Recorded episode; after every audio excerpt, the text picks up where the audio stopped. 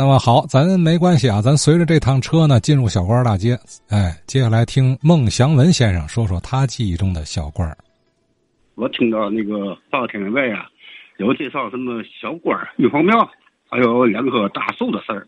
哎，我想起来了，因为我住玉皇庙嘛，在我们玉皇庙的那一圈里吧，确实有两棵大槐树。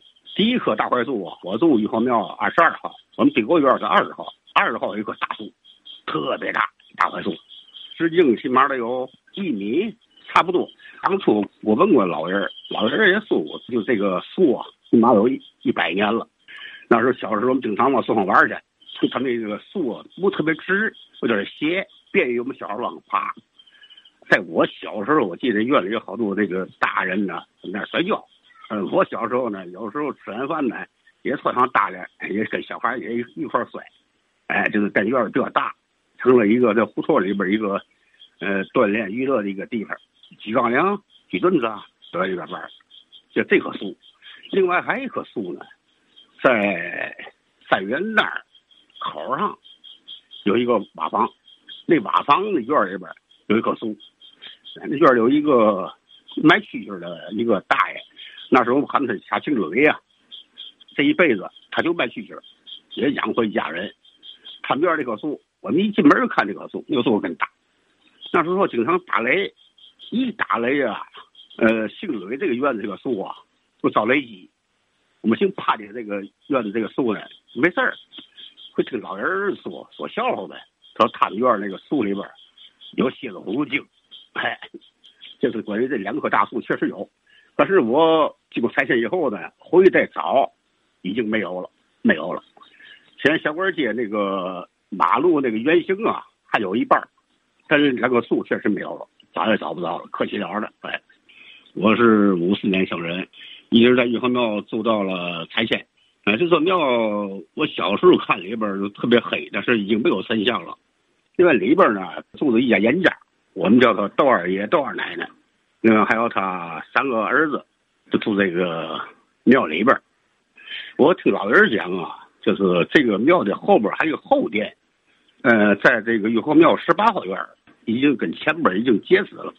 这个庙不大，六十年代末拆的，是到记忆中。拆完以后啊，就盖了四间房。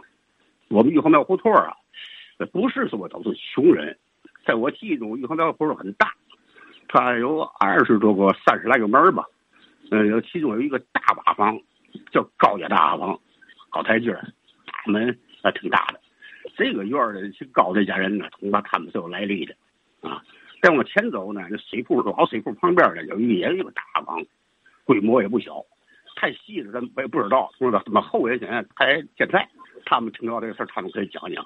那个小二大街呢，哈，最热闹的地方就是贾大桥，我没见过桥，但是我见到那块地方的繁华，那块地方就是口那儿有一个河北区地产文化馆，那儿经常演电影。往武昌里那边走呢，有空地。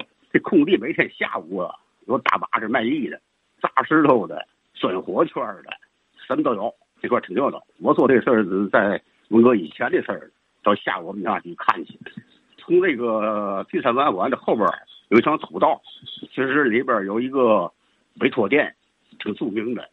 小时候我记得那委托店呢，那一条街呀都摆着红木家具，特别多。我说也没买。也没买，但那个小县小关口那个痕迹啊，到现在啊还有一点就在小关口跟东河沿交口那地方有个厕所，那个厕所一直没拆。另外还有一个小官服饰店一间房子，哎，那块就上面有写着小官服饰店这两个痕迹他都没拆。我认为小官这块可以讲讲的事儿啊，就是配一大楼。我们虽然在这块住，但是跟人家里不熟。他们家是印那个电车票，呃，和一些票证的一个厂子。他们那个楼层高，四四方方的，那个宽呐，那个楼起码有二十米，长的起码有三十多米，特别高。哎，他们一楼啊是工厂，二楼是住家，三楼也是住家。他他们住户，他们自己住啊，他没有外人。他们家配记呢，这老爷子叫冯佩，他一共有五房一太太，家里人特别多。可以，反正在文革期间啊，他他他受到冲击了，里边哎呀砸的乱七八糟。我们几个人呢，从地板里边就捡回来几个金豆子，拿回家了。大人可吓坏了，赶紧给人送回去。我们几人就拿着金豆子往上一扔就走了。家里不敢要那玩意儿，哎，这是佩姬，呃，佩姬这个佩老爷子可能是八十多岁才现世的。现在他们的后人很多，他听到这事儿以后，他们可以讲讲这个事儿。第二个可以讲的是嘛呢？就是这个当铺，它这前面在小馆大街，它这后墙在呃玉皇庙的二十号、十八号一直到十六号，整个这个后墙这个大三三墙啊，都是这当铺大墙。